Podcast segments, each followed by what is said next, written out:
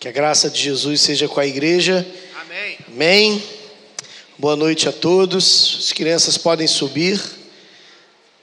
Culto infantil. A Débora e Marina estão perdidinhas ali, ó.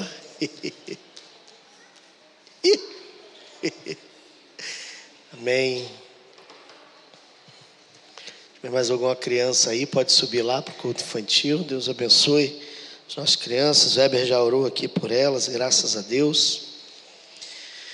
Irmãos, que coisa boa é cantar a volta do Senhor. O apóstolo Paulo, escrevendo a Timóteo, ele diz que há uma coroa de glória como galardão para aqueles que amam a volta do Senhor. Parece que, infelizmente, algumas igrejas é, acham demodê falar sobre a volta de Cristo, talvez tenham perdido a esperança, a expectativa do retorno do Senhor. Eu me lembro de um dia, 15 anos atrás, conversando com um pastor em outro estado, e ele disse que não, a volta de Jesus se dá só para quem morre. Jesus não vai voltar mesmo.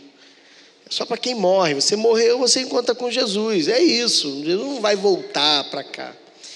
Que tristeza, irmãos, foi ouvir aquilo. Que tristeza.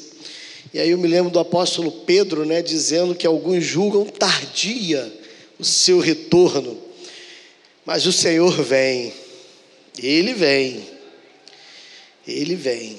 Nós começamos a falar nesta manhã sobre João capítulo 9, nós temos estudado nesses últimos meses o Evangelho segundo João, tentando extrair desse apóstolo a perspectiva de quem é Jesus. Quem é Jesus dentro do Evangelho de João? Nós já conseguimos ver com clareza algumas afirmativas de João. Jesus é aquele que faz nascer de novo, Jesus é aquele que é o Filho de Deus, Jesus é aquele que é o Deus encarnado, Jesus é aquele que é a luz do mundo, Jesus é aquele que recebe a adoração daqueles que têm um coração contrito e sincero. Temos conseguido responder, e no capítulo 9, há um cego de nascença que também almejava entender plenamente quem é Jesus. Nós falamos hoje pela manhã do capítulo 1 ao 12 e não conseguimos fechar essa perspectiva do capítulo 1 ao 12, então nós vamos ler novamente, dos versos 1 ao verso 12 do capítulo 9. E se aprover o tempo, se esse aqui, pastor, não falar mais, né, falar excessivamente, nós continuaremos ali no texto. Porém, vamos ler primeiro os 12 primeiros versos, fazer uma recapitulação de alguma coisa que foi falada na parte da manhã para aqueles que não estiveram de manhã, mas é possível que você se perca um pouquinho, talvez, porque nós não temos como repetir todo o sermão de manhã, nós vamos fazer apenas uma breve recapitulação e depois dar continuidade àquilo que lemos. As santas letras narram assim: Caminhando Jesus viu um homem cego de nascença. E os seus discípulos perguntaram: Mestre, quem pecou? Este ou seus pais para que nascesse cego? Respondeu Jesus: Nem ele pecou, nem seus pais, mas foi para que se manifestem nele as obras de Deus. É necessário que façamos as obras daquele que me enviou enquanto é dia. A noite vem, quando ninguém pode trabalhar. Enquanto estou no mundo, sou a luz do mundo. Dito isto, cuspiu na terra e, tendo feito lodo com a saliva, aplicou-o aos olhos do cego, dizendo-lhe: Vai, lava-te no tanque de Siloé que quer dizer enviado. Ele foi, lavou-se e voltou vendo. Então os vizinhos e os que dantes o conheciam de vista, como mendigo, perguntavam: Não é este o que estava assentado pedindo esmolas? Uns diziam: É ele. Outros: Não, mas se parece com ele. Ele mesmo, porém, dizia: Sou eu. Perguntaram-lhe, pois: Como te foram abertos os olhos? Respondeu ele: o homem chamado Jesus fez lodo, untou-me os olhos e disse-me: Vai ao tanque de Siloé e lava-te. Eu fui, então fui, lavei-me, estou vendo. Disseram-lhe, pois, onde ele está? Respondeu: Não sei.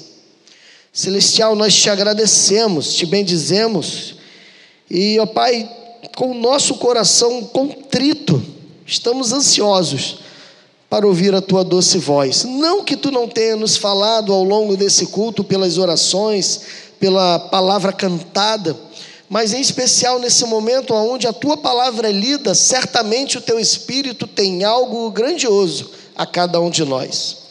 Que os nossos corações estejam contritos e quebrantados, ó Deus, para ouvir essa doce voz. Que não seja de forma alguma, Senhor, a ação do homem Valmir ou a prepotência dele, mas que seja sempre a ação e o poder do teu Espírito em nós.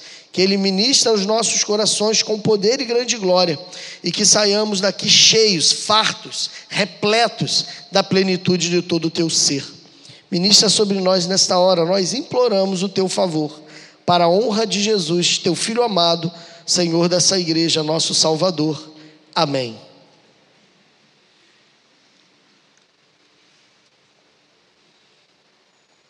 Nós vimos aqui, é, hoje pela manhã, nós começamos a falar ali acerca de tudo aquilo que aconteceu, daquele diálogo, ou aquele encontro com aquele cego de nascença suscita uma dúvida no coração dos apóstolos sobre a questão do pecado, da consequência do pecado. E eles ficam ali em dúvidas sobre por que aquele homem nasceu cego. Quem que pecou para que nascesse cego? Foi ele mesmo que pecou? Mas se ele nasceu cego, como foi ele que pecou?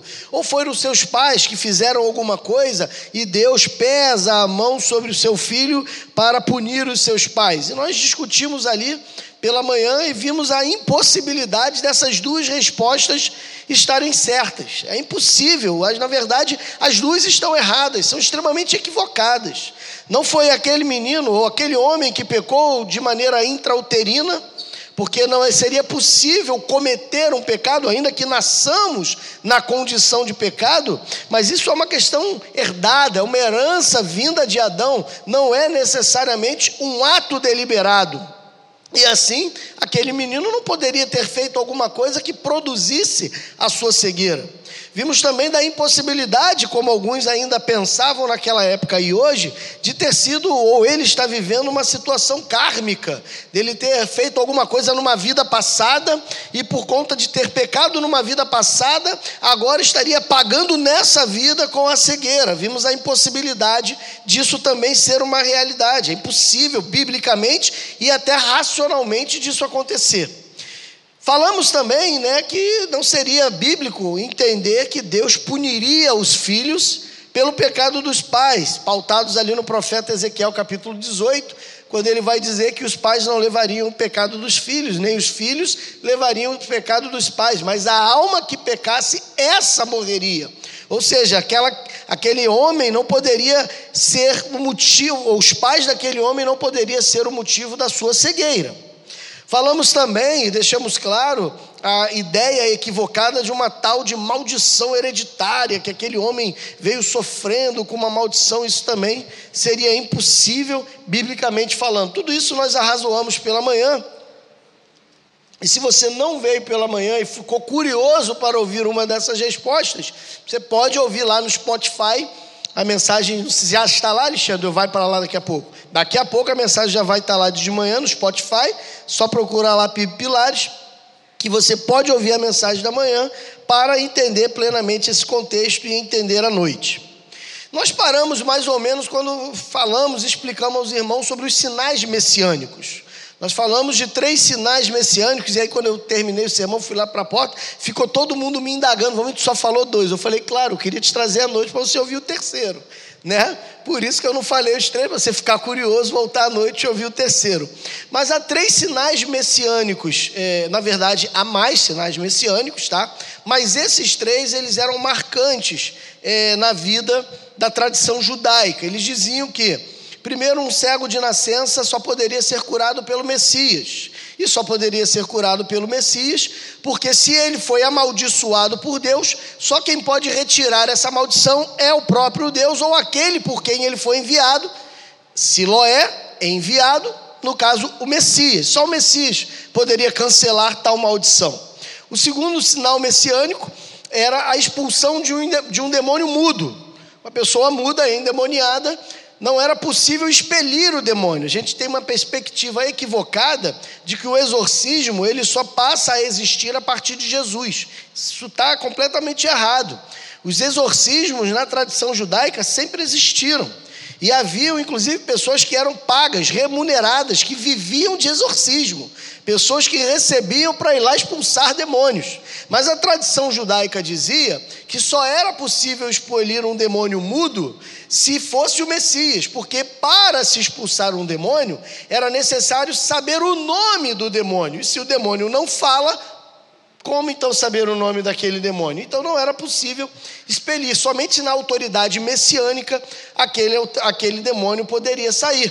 E é por isso que quando Jesus expulsa, né, lá no texto de Mateus e de Lucas, aquele endemoniado mudo, e o mudo passa a falar, eles começam a questionar: é ele o filho de Davi?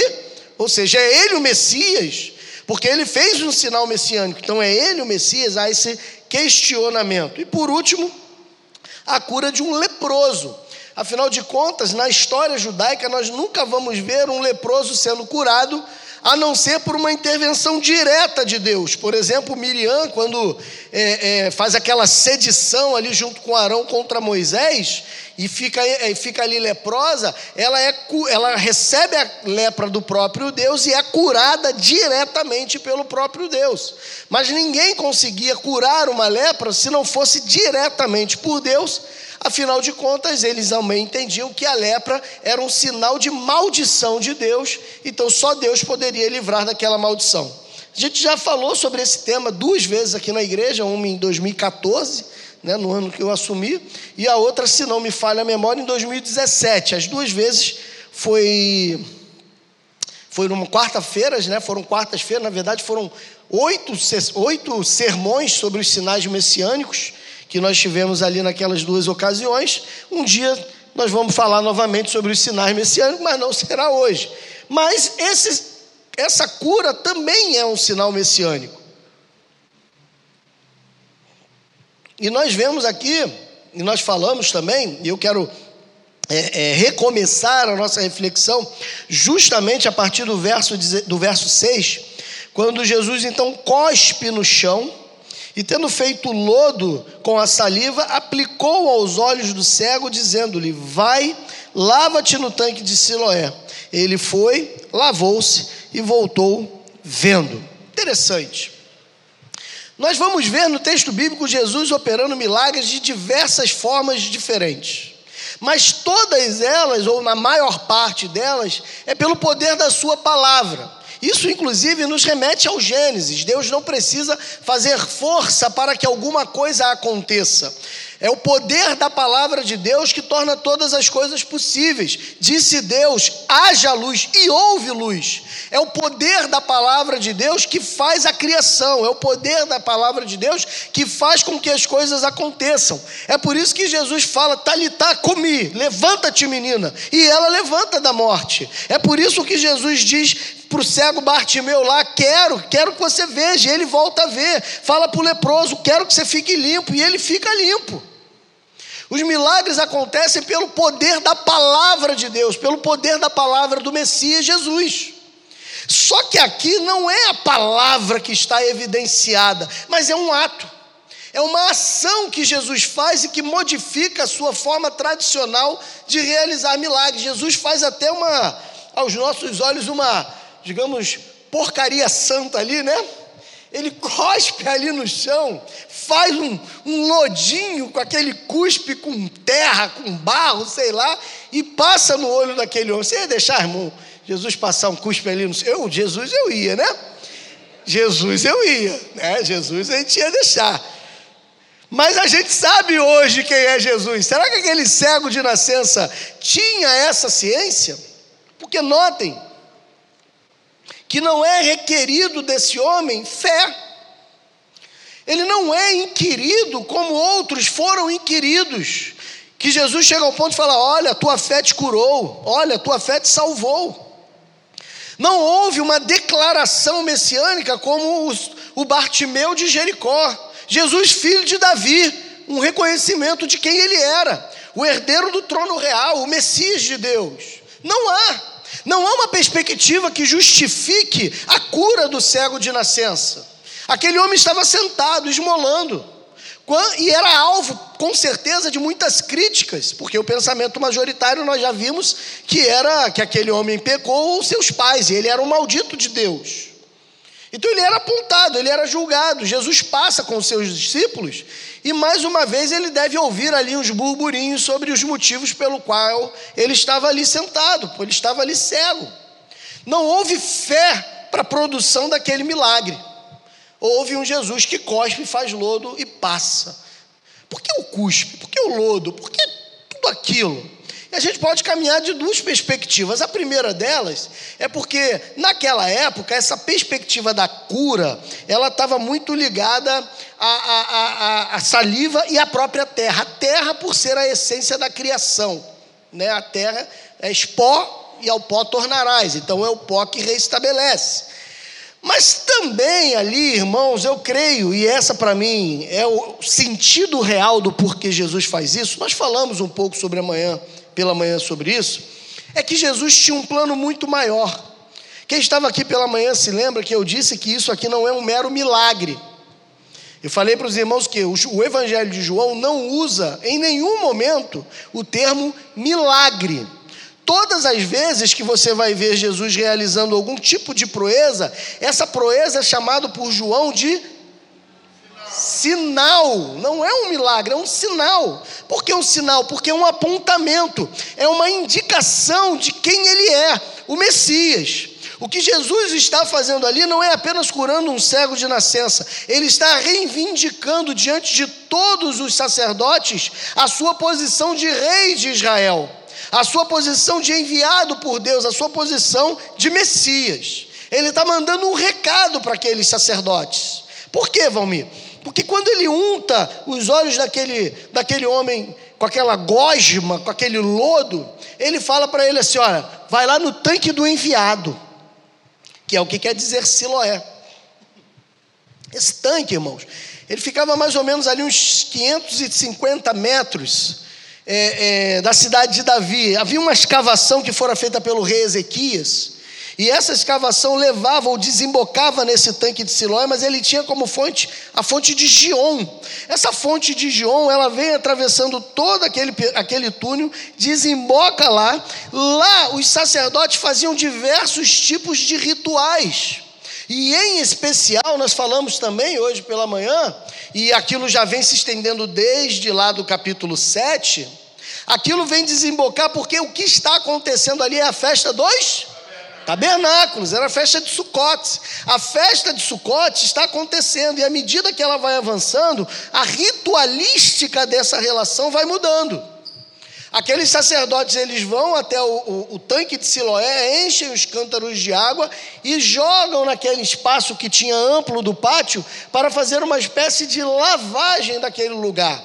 Fazia parte da tradição da festa fazer aquela cerimônia. Jesus sabia disso. Jesus sabia disso. Sabendo disso, ele fala para aquele homem naquele exato momento: Jesus nunca se atrasa ou nunca está adiantado em nada que ele faz. Nunca. Não há um momento onde Jesus. Hum, ah, Jesus, se você estivesse aqui, meu irmão não teria morrido. Jesus se atrasou. É a perspectiva humana nossa. O salmista, né, lá no Salmo 70, ele vai dizer: Ah, Senhor, apressa-te em me livrar. Como se Deus estivesse ali vagaroso em cumprir o livramento. Ou seja, a gente sempre tem a perspectiva de que Deus se atrasou, ou se Deus está muito adiantado, mas irmão, não pense isso. Deus faz tudo na hora certa, no momento certo, e sempre que Deus faz, tem um objetivo maior a glória dele. É por isso que ele não se atrasa, é por isso que ele não se adianta. Tudo que Deus faz é, é, é, tem tudo controlado, o controle de todas as coisas repousam sobre as mãos do Senhor. Jesus faz toda aquela cerimônia, todo aquele ritual do lodo, no momento exato que os sacerdotes estão lá no tanque de Siloé fazendo aquela lavagem. Jesus poderia ter dito àquele cego de nascença: Olha, você está curado. Eu quero que você volte a ver agora, como ele fez com, com, com outras pessoas, com outras curas. Mas não, ele manda que aquele homem vá até Siloé, até, os, até o tanque do enviado, o tanque do Messias, para que ali, quando ele lava os seus olhos e ele começa a ver, começa ali a ter uma discussão. Olha o que está acontecendo ali agora, verso 8. Então os vizinhos e os que dantes o conheciam de vista como mendigo perguntavam: Não é este o que estava sentado pedindo esmolas? Ou seja, ué, esse não é aquele cego? Esse não é aquele homem que ficava lá esmolando desde sempre? Ele está vendo?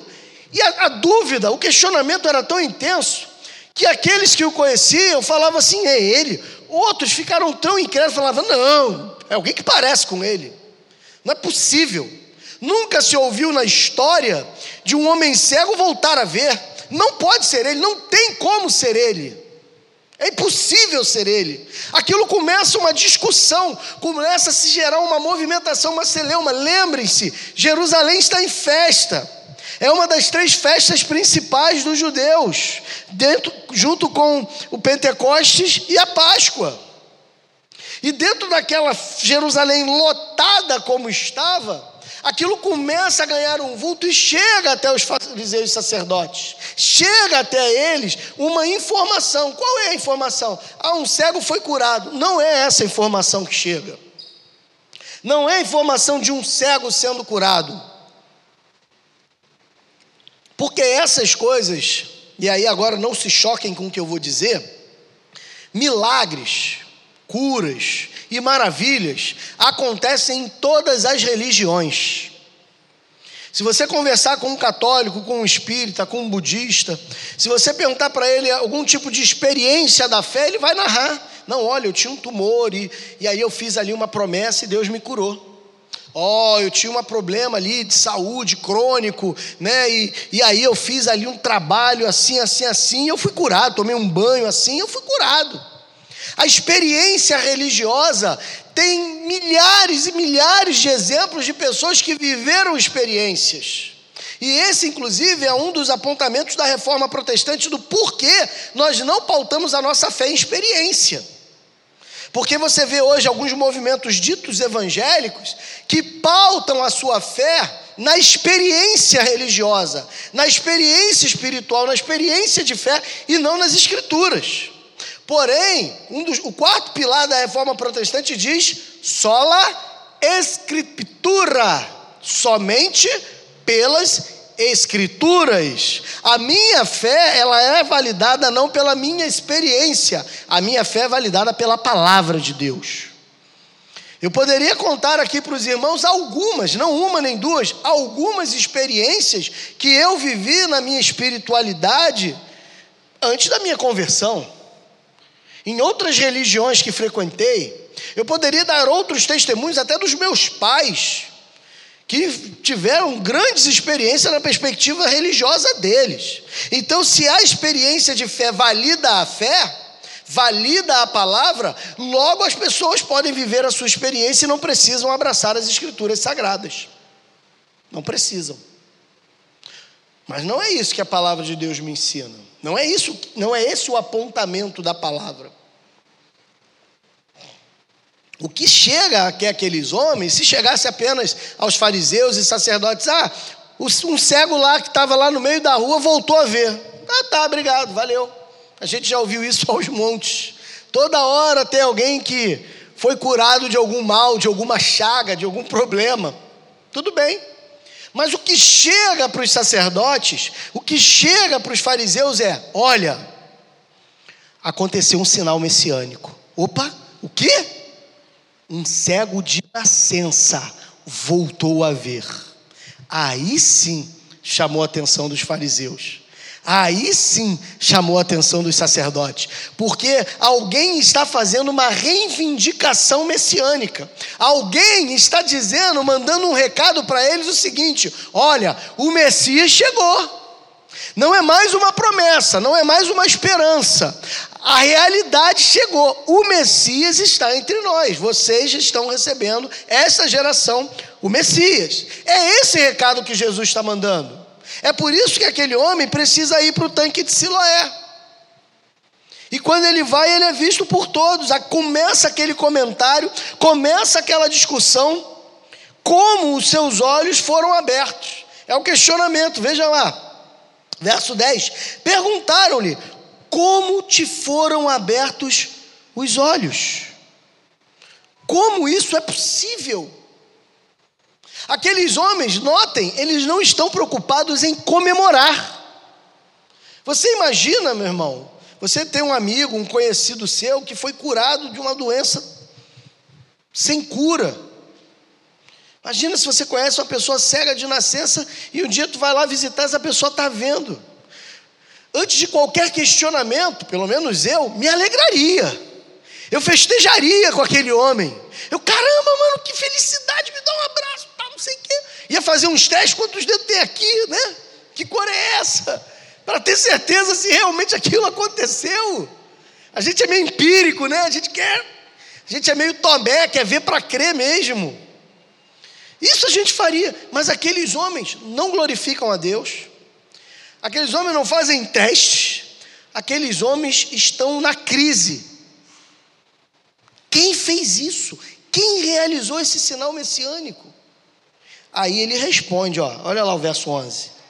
Respondeu ele, o homem chamado Jesus.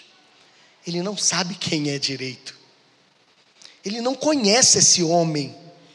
Ele não falou, foi Jesus, o filho de Davi, como Bartimeu. Ele não foi até Jesus como aquele leproso que se prostra ante Jesus e fala: Senhor, se quiseres, podes purificar-me. Ele não faz como faz aquele centurião romano: Senhor, tu não precisa ir lá na minha casa, não, diz só uma palavra, e o meu servo será curado. Não, não há essa, essa, essa ligação, esse reconhecimento de quem Jesus é. Ele ouviu falar, provavelmente ali pela movimentação, tumulto da cidade de Jerusalém, que foi um homem chamado Jesus, mas que ele, particularmente, não tem maiores informações.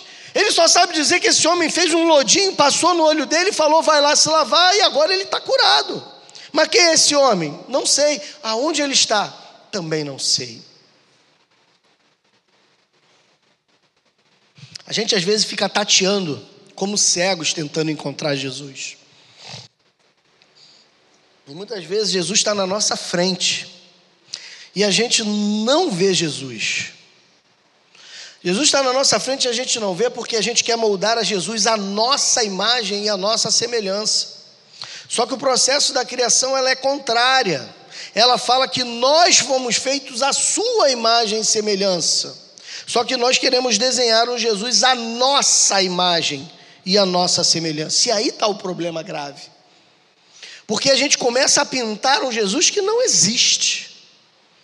E a gente está vendo esse movimento é, é, é, religioso espalhado pelo Brasil, e eu não vou dizer pelo mundo, porque eu não conheço o mundo inteiro, mas pelo Brasil a gente vê um movimento que você entra numa igreja, Jesus é pregado de, um, de uma forma, tu entra numa outra igreja, ele é pregado de outra forma. E isso, a coisa está tão degringolada que isso atinge inclusive as grandes denominações. Você vem na primeira igreja batista de, de Pilares, o pastor prega que Jesus age assim, assim, assim. Você vai na igreja, na primeira igreja batista, sei lá da onde, e ele, o cara fala um Jesus diferente desse que eu falei. Afinal, quem tem razão? Quem tem razão é sempre uma pessoa só.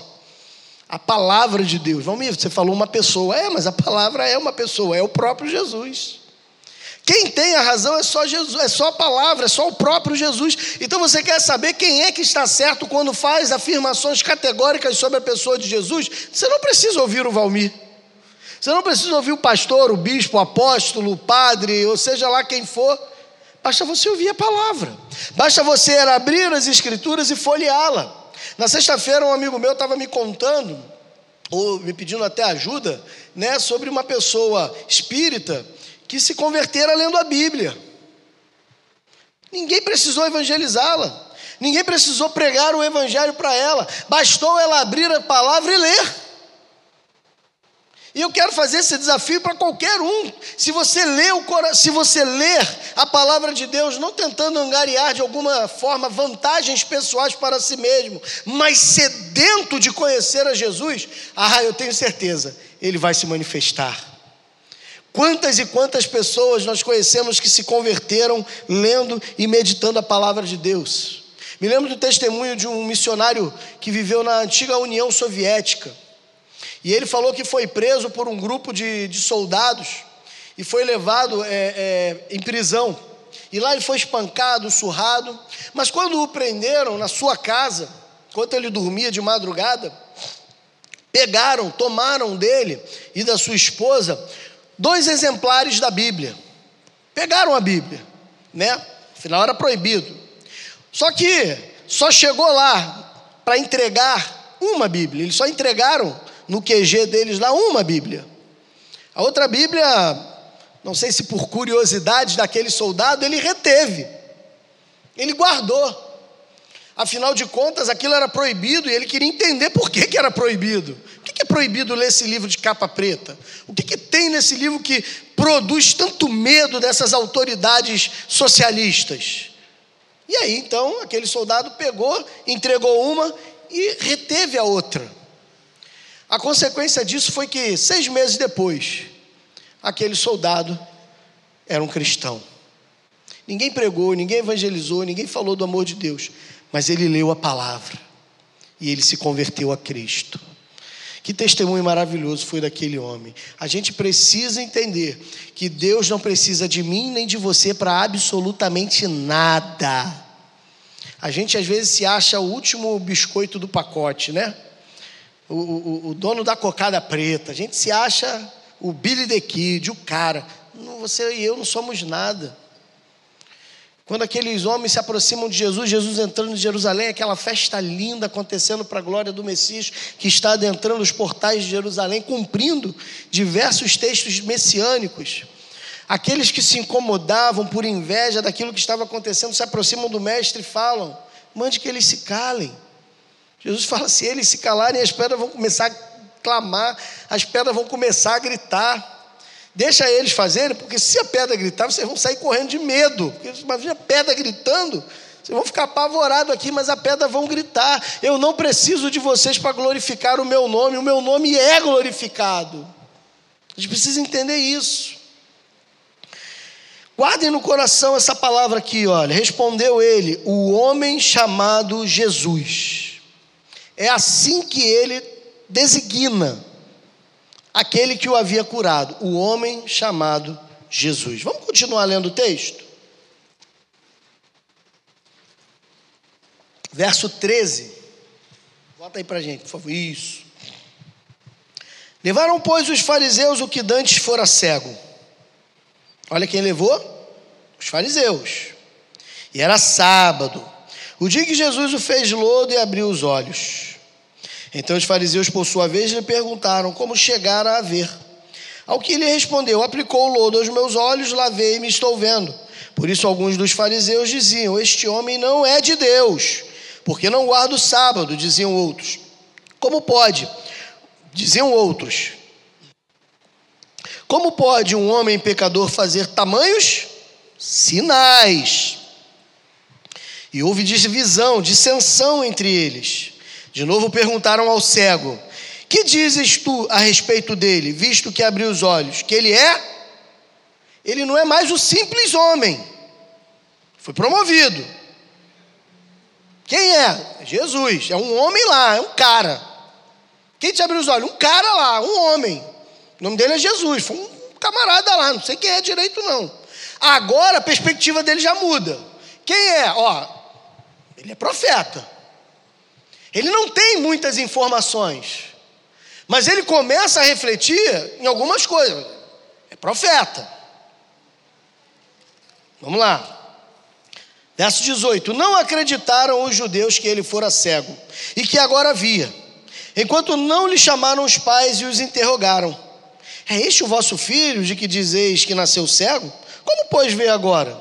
Então os pais responderam: Sabemos que este é nosso filho e que nasceu cego, mas não sabemos como vê agora, ou quem lhe abriu os olhos, também não sabemos. Perguntai, perguntai a idade, perguntai a ele. Idade ele tem, falará de si mesmo. Isso disseram seus pais porque estavam com medo dos judeus, pois estes já haviam assentado de que, se alguém confessasse ser Jesus o Cristo, o Messias, fosse expulso da sinagoga. Por isso aqui é disseram os pais: Ele tem idade, interrogai-o. Então chamaram pela segunda vez o homem que fora cego e lhe disseram: Dá glória a Deus. Nós sabemos que esse homem é pecador. Ele retrucou: Se é pecador, não sei. Uma coisa eu sei: eu era cego e agora eu vejo. Perguntaram-lhe, pois, que te fez ele? Como te abriu os olhos? Ele lhes respondeu: Já vos disse, e não, te, e não atentastes, não atendestes, perdão. Por que quereis ouvir outros olhos? Por que quereis ouvir outra vez? Porventura quereis vós também tornar-vos seus discípulos? Então injuriaram e lhe disseram: Discípulo dele és tu, mas nós somos discípulos de Moisés. Sabemos que Deus falou a Moisés, mas esse nem sabemos de onde é. Responderam-lhe responderam o homem: Nisto é de se estranhar, que vós não sabeis de onde ele é, e contudo me abriu os olhos. Sabemos que Deus não atende a pecadores, mas pelo contrário, se alguém teme a Deus e pratica a sua vontade, a este atende. Desde que há no mundo, jamais se ouviu que alguém tenha aberto os olhos a um cego de nascença. Se este homem não fosse de Deus, nada poderia ter feito. Mas eles retrucaram, dizendo: Tu és nascido todo em pecado, e nos ensinam a nós? E o expulsaram. Olha que coisa. Olha, olha o que vocês, vocês irmãos conseguem notar. O que está em jogo ali não é apenas o reconhecimento de Jesus como Messias. O que está em jogo ali é o futuro de Israel. Afinal de contas, se esse homem é o Messias, haverá uma guerra. Israel vai lutar novamente pela sua independência, vai deixar de ser uma colônia. Nós, fariseus, perderemos toda a nossa pompa, porque os olhos não se virarão mais para nós. Lembram as acusações de Jesus, que eles gostavam de aparecer? Eles gostam de orar em pé nas sinagogas, fazem longas orações, eles são vaidosos. Eles não querem um Messias logo na nossa geração para ofuscar o nosso brilho. Não é uma discussão é, é, meramente messiânica. Há uma vaidade por trás de tudo aquilo. Por isso toda aquela discussão. Afinal, uma coisa boa foi feita. Por que tanta discussão e tanta celeuma por conta daquilo? E aí o texto vai avançando e a gente começa a entender o porquê. Eles levam, os fariseus levam aquele homem, era um dia de sábado. E Jesus faz essas coisas é de propósito, irmão. Jesus quer chocar realmente. Jesus quer mostrar para aqueles homens que ele tem o poder em qualquer circunstância, inclusive no sabá. Afinal de contas, o sábado para o judeu, naquele período, ganhou uma propensão tão grande que para eles era melhor uma pessoa morrer do que ser tratada no sábado. É por isso que Jesus fala: se uma ovelha cai no aprisco, vocês tiram a ovelha do aprisco, vocês tiram do, do buraco. Agora, um homem que está mal, ele não pode ser curado, ele não pode ser tratado. Há sempre uma discussão em torno do sábado, porque o sábado escravizava o homem. O sábado escravizava o homem. E agora o que Jesus quer mostrar é o seguinte: não, o sábado está aqui para servir o homem. O sábado não está aqui para escravizá-lo, mas para servi-lo. Então eles começam a pegar algumas evidências dentro da perspectiva dele para fazerem a acusação. Começam então ali uma investigação sobre o sinal que fora feito. Vamos investigar esse sinal messiânico. Se esse homem é o Messias, como então ele realiza um sinal em dia de sábado? Ele não poderia fazer isso. Se esse homem é o Messias, como a gente não sabe nem de onde ele vem, e a gente tem que saber de onde vem o Messias, afinal, a profecia vai dizer: E tu, Belém de Efratá, não é menor entre todas as tribos, porque de ti sairá o redentor. Nós sabemos que ele virá de Belém. De onde vem esse homem? Nós não sabemos. Quem é esse homem que está fazendo? Começa aquela discussão. E aí vem a primeira acusação: esse homem não é de Deus, porque ele não guarda o sábado. Ué, aí alguns dizem: como ele não é de Deus? Se ele faz um sinal como esse, um sinal que nós mesmos reconhecemos que só o Messias é capaz de realizar. Como então ele realiza esse sinal se ele não é de Deus? Começa uma discussão entre eles. E aí, como eles não conseguem chegar num consenso, a pergunta volta para o cego. A pergunta volta para o cego. Eles interrogam novamente: quem ele é, na sua opinião? Ele não é mais um homem, ele não é mais um cara, ele agora é um profeta. Notaram isso? Há uma evolução no pensamento daquele homem. Aquele homem está ali é, inundado de endorfina, dopamina, ele está inundado de intensas emoções e hormônios, porque ele havia recebido um milagre, uma cura maravilhosa. Então ele primeiro fala: ah, foi um cara aí, foi um cara que me curou, o que importa é que eu estou curado. Agora a coisa começa a assentar. A razão começa a retornar e já não é mais as emoções que falam, cara, não é um mero cara. Não é um cara que estava ali no botequim tomando uma cerveja. Não, é um, é um cara diferente. Eu acho que esse cara é um profeta. Esse homem é um profeta. Tem que ser um homem de Deus para fazer isso. A conversa avança. O reconhecimento daquele homem avança. Aqueles, aqueles fariseus começam a tentar de todas as maneiras provarem que Jesus não é quem está dizendo ser. Pega os pais dele, vamos provar que é mentira. Esse homem nunca foi cego, os pais são trazidos. Já havia uma lei que determinava. Notem que Jesus não está entrando mais nas sinagogas. Se você está acompanhando a leitura comigo desde o início de João, se você já leu os outros evangelhos, você vai ver que sempre que Jesus chegava numa cidade, ele ia para onde? A sinagoga testemunhava de Jesus, testemunhava de Deus, falava, pregava, curava, fazia uma série de coisas, gerava uma confusão danada na sinagoga, e quando o fogo estava armado, ele ia embora. Notaram isso? Jesus fazia isso direto, né? Ele fazia isso. Quando leu lá, leu lá Isaías 61, aí ele leu lá, esse aí sou eu, ó. O Espírito de Deus está sobre mim, sou eu. Aí eles ficam tudo alvoroçados, pegam em pedra, aí ele vai embora. Ele vai embora, deixa lá o pau comer e vai embora. Mas é isso que está acontecendo. Mas Jesus não vai mais à sinagoga. Notaram isso? Ele não está indo mais. Por que, que ele não está entrando mais na sinagoga? Porque já havia uma proibição. Ele já está proibido de entrar na sinagoga, ele já não pode mais ir à sinagoga. E não só ele, mas qualquer pessoa que confessasse que ele era o Cristo, e Cristo aqui, irmão, pense sempre nisso, é uma palavra, não é um nome, é um título que está embebido com a, com a tradução para o grego. Mas ali é Messias. Jesus o Messias. Jesus o Cristo é Jesus o Messias. Quando a gente fala Jesus Cristo, não é o nome dele, é o nome e o título, é o nome de quem ele é, o Messias Jesus. Então, já havia uma proibição, e dizia o seguinte: quem afirmar, quem afirmar que esse homem, esse tal de Jesus, ele é o Cristo, ele é o Messias, será expulso da sinagoga. Entenda, irmão, ser expulso da sinagoga naquele tempo não é como ser desligado da igreja batista de Pilares, porque já é uma coisa ruim.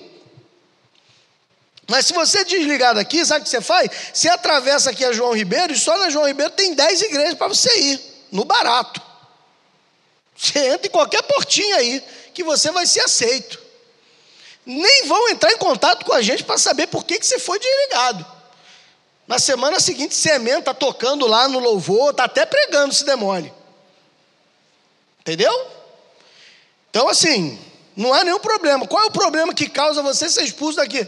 Você vai ser demitido do seu trabalho? Tua mãe teu pai vai te botar para fora de casa? Não, vamos, nada disso vai acontecer. É vida que segue, né? É vida que segue. Lá não. Aqui não.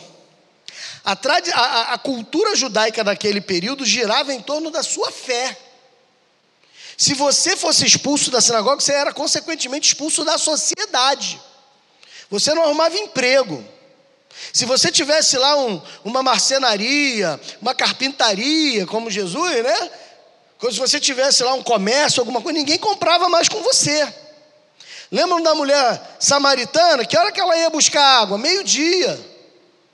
Sol a pino na cabeça. Por que aquela mulher ia buscar água meio-dia? Nós falamos sobre isso.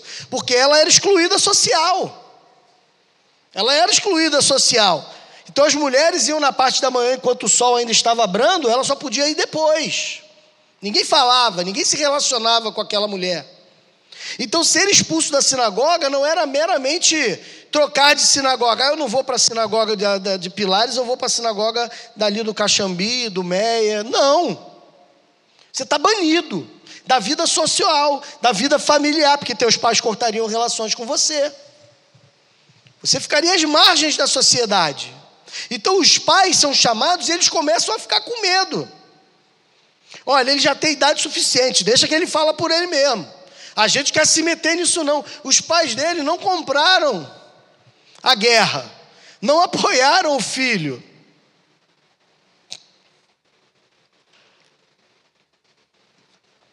Talvez os próprios pais o vissem como um maldito de Deus.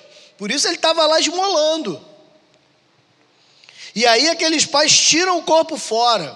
O filho é chamado novamente, o cego é chamado novamente e retoma-se um interrogatório. Começa novamente um interrogatório. Aquele homem perde a paciência.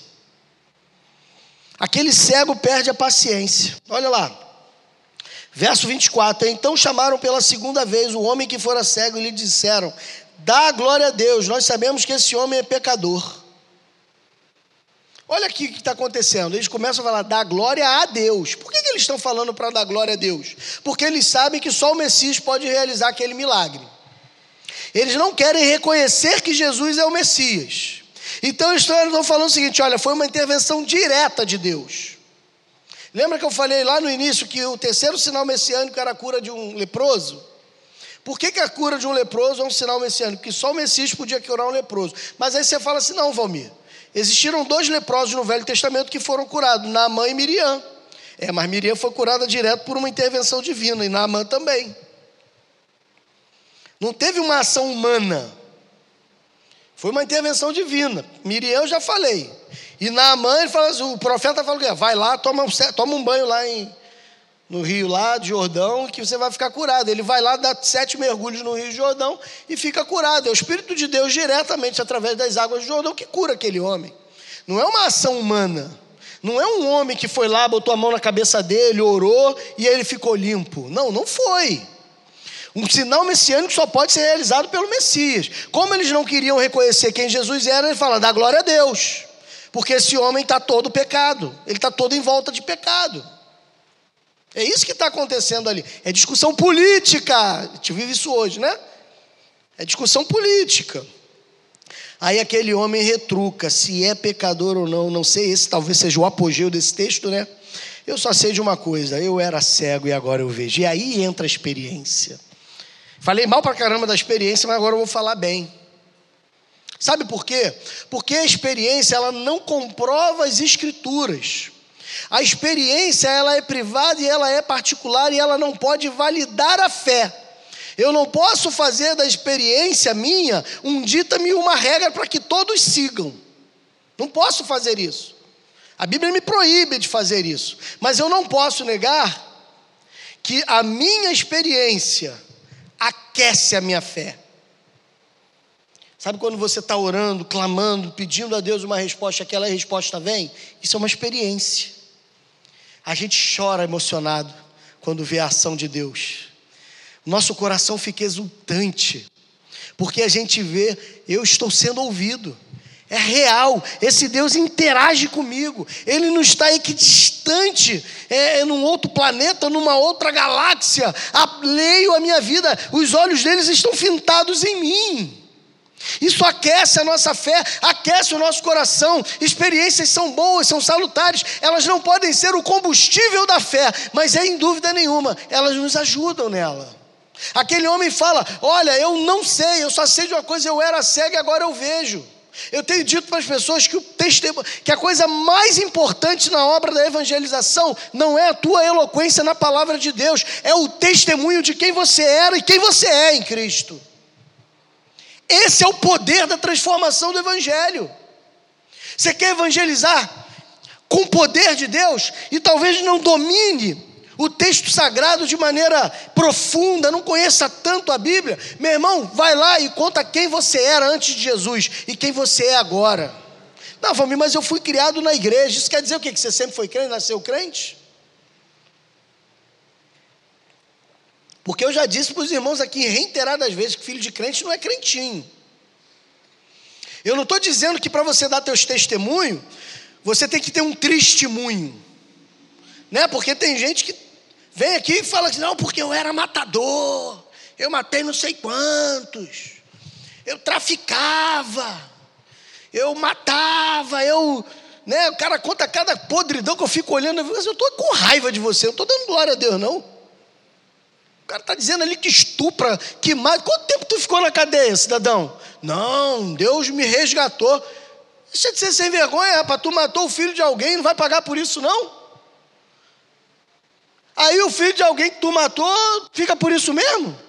Você está doido? Que testemunho é esse?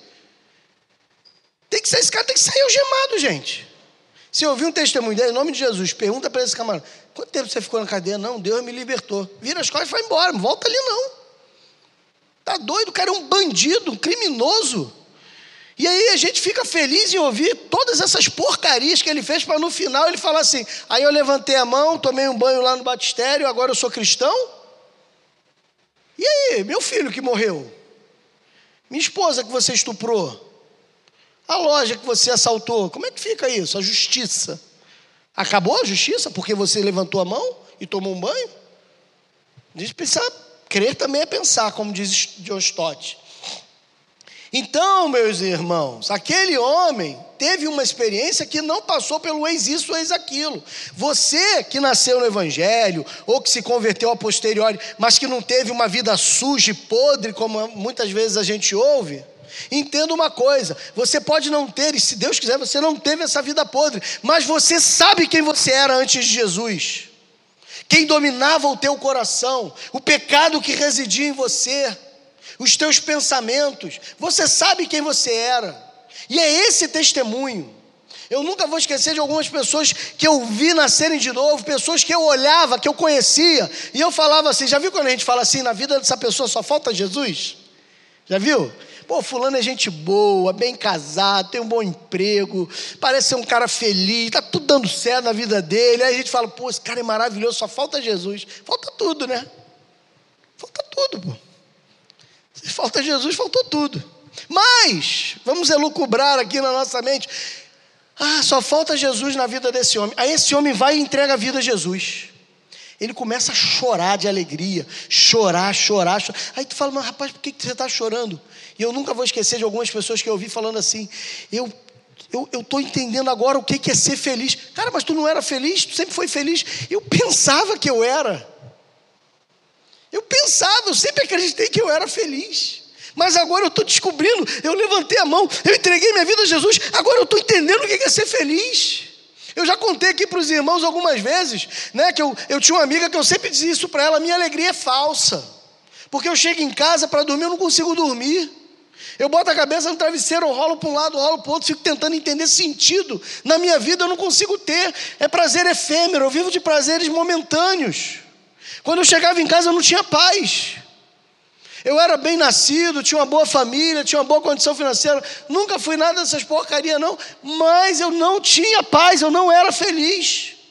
No dia que eu entreguei minha vida a Cristo, que eu conheci esse Jesus maravilhoso, meu coração foi inundado de uma maneira tal que eu não consegui resistir a Ele, e eu fiquei, a minha vida foi transformada em alegria.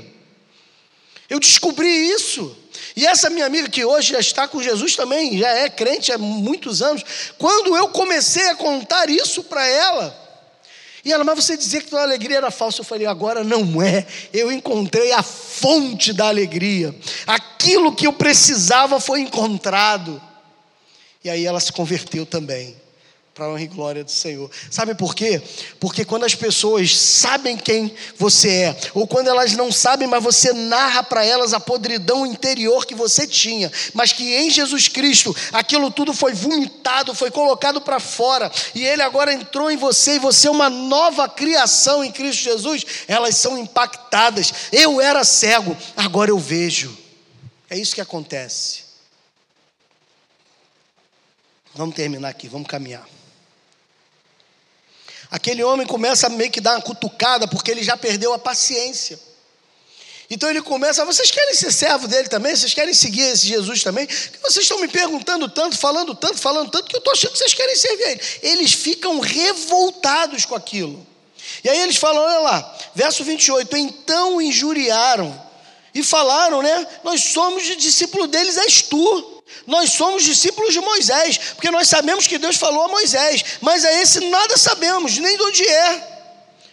E aí aquele rapaz ele começa a indagar, você não sabe, isso é de se estranhar. Porque nunca se ouviu na história que alguém abriu os olhos de um cego de nascença. Ele frisa o cego de nascença porque ele sabe que de outros cegos já foram abertos. Eu estranho vocês não saberem disso, porque um sinal messiânico está sendo dado para vocês e vocês não conseguem identificar quem esse homem é.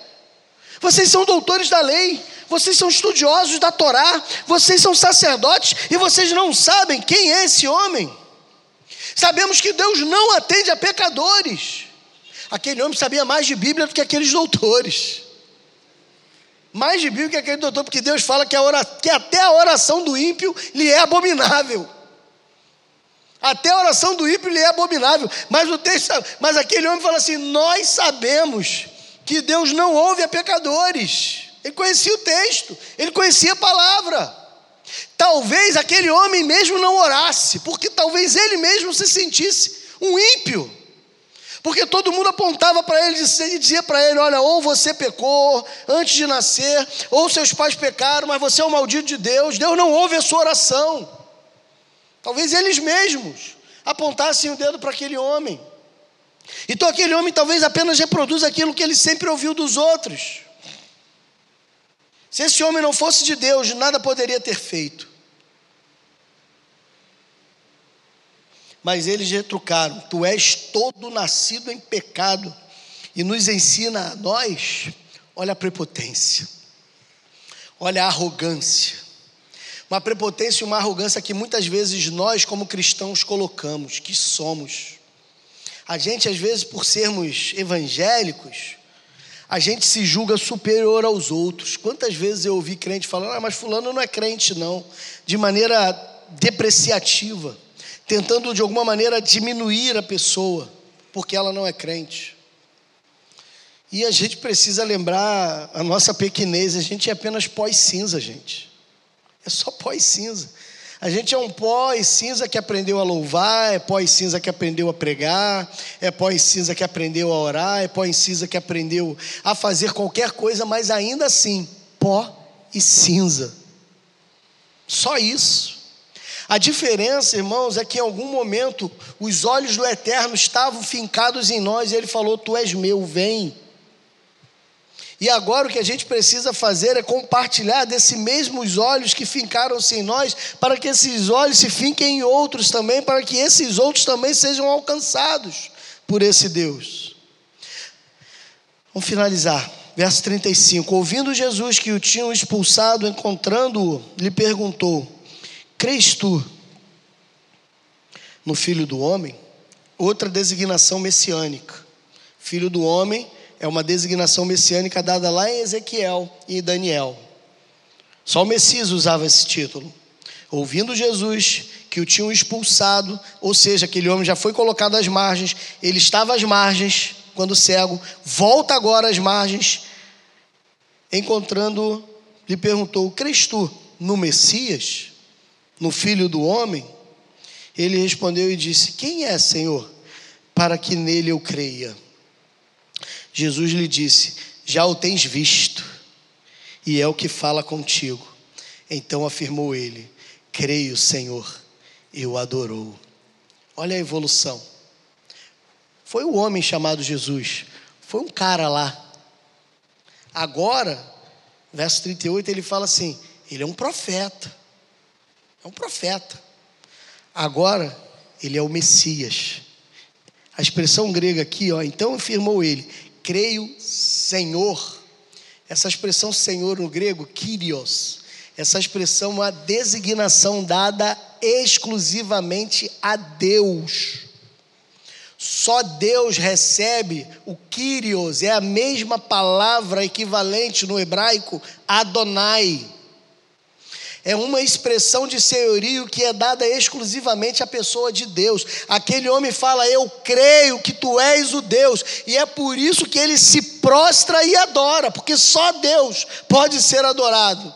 Aquele homem que começa com uma cura e fala que ele é um qualquer que o curou, é, que depois começa a entender que ele não é um qualquer, mas ele é um enviado de Deus, ele é um profeta, agora chega ao pleno conhecimento de que aquele homem ele não é um mero homem, ele não é um mero profeta, ele é o próprio Deus encarnado e por isso ele recebe adoração. Meu irmão, você entra aqui nessa noite, eu não sei se você, qual é a perspectiva que você tem sobre Jesus. Mas muitos de vocês talvez entrem aqui e vejam Jesus de maneira deturpada, de maneira errada ou de maneira limitada. Quem é Jesus para você? Ele é um mero homem, ele é um profeta, ele é alguém que a gente deve apenas se inspirar, ele é um mártir. Tantas e tantas opiniões, tantas e tantas religiões que pautam experiências ou falam sobre Jesus, mas que não fazem a declaração que esse homem fez. Eu creio que tu és o Deus vivo e o adora. A noite é hoje. Você tem a oportunidade, assim como esse cego de nascença, deixar que as escamas caiam dos seus olhos e você passe a ver de fato quem é esse Jesus. Não um mero homem, não um mero profeta, mas o próprio Deus que encarnou-se para dar a vida dele por você. Esse é Jesus. É por isso que milhares e milhares de pessoas morrem mundo afora, ano após ano, dando a vida por esse Jesus.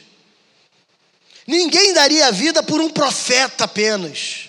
Ninguém daria a vida por um mero homem. A gente dá a vida por Jesus, porque Jesus deu a vida pela gente. Essa é a diferença. Prosseguiu Jesus: Eu vim a este mundo para juízo, a fim de que os que não veem vejam, e os que veem se tornem cegos. Alguns dentre os fariseus que estavam perto dele perguntaram-lhe: Acaso também nós somos cegos? Respondeu-lhe Jesus: Se fosseis cegos, não teríamos pecado algum. Mas agora, porque dizeis, nós vemos, subsiste o pecado. Jesus termina dizendo uma advertência muito grande para nós. A advertência é essa: eu sou crente. Quando você bate no peito, perdão, e faz essa afirmação, eu sou crente, você está dizendo que você não é mais cego. Você está dizendo que sabe muito bem quem Jesus é, como ele age, o que ele representa para você e que você vive a sua vida para Ele da maneira que Ele quer. Da maneira que Ele quer. É essa afirmação que você está dizendo. Você está dizendo, eu não sou cego, eu vejo. Mas a palavra que ele dá, aí os fariseus falam assim para ele, né? E aí ele vira e fala assim: olha, quem dera que vocês fossem cegos. Que se vocês fossem cegos, tudo bem. Vocês teriam a oportunidade de hoje serem curados e passarem a ver. Mas como vocês já se acham o máximo, vocês já são crentes, agora o teu pecado subsiste. Ele é latente. Você que já é crente, ou que acredita piamente que já é crente, toma cuidado. Porque uma das coisas que a gente mais ouve na nossa sociedade evangélica é o cara que diz assim: Eu sou desviado. Desviado é alguém que conheceu e virou as costas. É alguém que cuspiu na cruz. Cuidado, porque você está dizendo que conhece. Mas se você não vive de acordo com o que você diz que conhece, o teu pecado é muito mais latente do que daqueles que nunca conheceram. O julgamento, ele é muito mais incisivo e muito mais duro para aqueles que conhecem. É por isso que a palavra de Deus diz que o julgamento começa por onde? Pela casa do Senhor. O julgamento começa por quem diz que o conhece. Porque quanto mais a gente conhece, mais a gente é cobrado. Então quero deixar um conselho antes de nós orarmos encerrando nessa noite. Prepara-te, ó Israel, para encontrares com o teu Deus. Se você é crente, se prepara. Grandioso Deus, eu quero te agradecer por esta noite.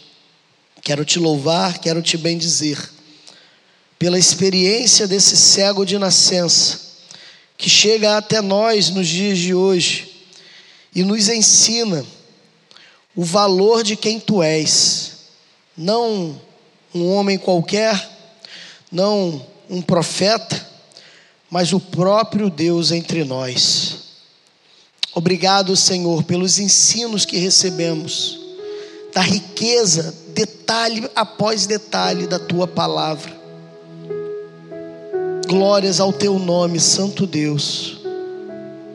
E, Senhor, nesta noite, aqueles que estão aqui, dúbios na fé, que ainda não se posicionaram, Pai, tem misericórdia, que as escamas caiam dos seus olhos. Mesmo aqueles que talvez nasceram dentro de um lar cristão, mesmo aqueles que talvez já estão na igreja há tanto tempo e se julgam a alguma coisa. Pai, em nome de Jesus, eu não posso, eu não sou o Messias para criar um sinal messiânico. Mas, Senhor Jesus, tu podes curar a cegueira destes nesta noite. Abre, Senhor, eu te peço, seus olhos para que eles vejam a real grandeza de quem tu és. Não a mera confissão religiosa de fazer parte de um credo, mas viver para a glória e louvor do teu nome, Senhor. Abdicando do seu próprio eu, da sua própria vida, para viver em conformidade com a tua vontade, Senhor. Tem misericórdia daqueles que adentraram aqui que talvez nunca tiveram a oportunidade de ouvirem o teu santo evangelho e que ouviram nesta noite. Que a tua graça os alcance. Que os teus olhos, assim como os olhos de Jesus estiveram fintados naquele cego, possam estar fintados sobre estes nesta noite, para que assim como aquele cego voltou a ver, esses também possam talvez ver pela primeira vez. Ouve a minha oração, Senhor. Ouve o meu clamor, porque não é só meu, é o clamor da tua igreja que te ora, que clama pela ação do teu Espírito em nós e também através de nós. É a minha oração, Senhor, é a nossa oração. No precioso nome daquele que era, daquele que é, daquele que há de vir, Jesus Cristo, nosso Senhor. Aquele que é poderoso para fazer infinitamente mais, conforme tudo aquilo quanto pedimos ou pensamos, conforme o seu poder que em nós opera. A Ele seja a glória na igreja, desde agora e para todo sempre. E a igreja de Deus diz: Boa noite, boa semana, que Deus te abençoe em nome de Jesus.